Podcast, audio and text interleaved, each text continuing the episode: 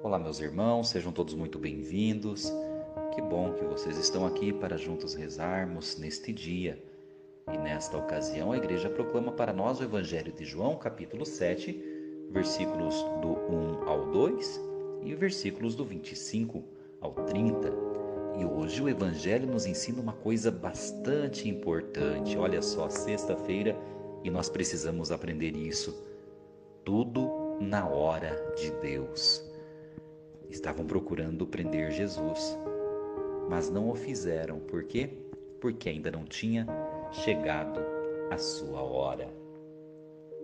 Jesus cumpria a sua missão e por isso evitava atropelar os planos do Pai. Sabia que haveria uma hora certa para que ele se manifestasse e tinha o maior cuidado para não se expor demais pois sabia também que os judeus o perseguiam.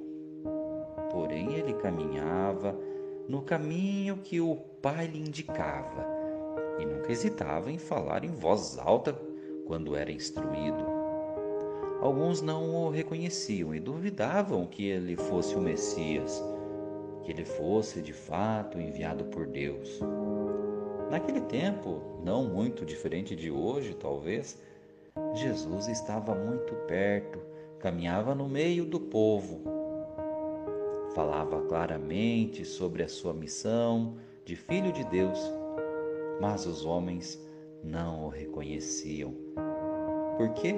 Porque buscavam alguém que demonstrasse mais poder, que fizesse mais alarde, que chamasse mais atenção.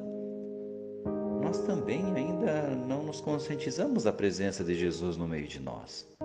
Ele está vivo, ressuscitado, vitorioso e sempre caminha conosco, mas no entanto, vivemos meio atônitos, procurando por alguém que já está aqui.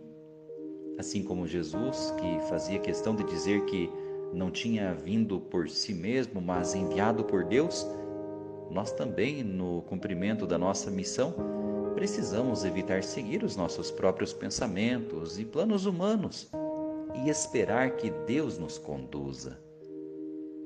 Todos os que buscam a santidade e esperam o prêmio reservado às vidas puras, se estiverem em sintonia com o Espírito Santo de Deus, perceberão a hora de falar e a hora de silenciar, de parar ou de prosseguir.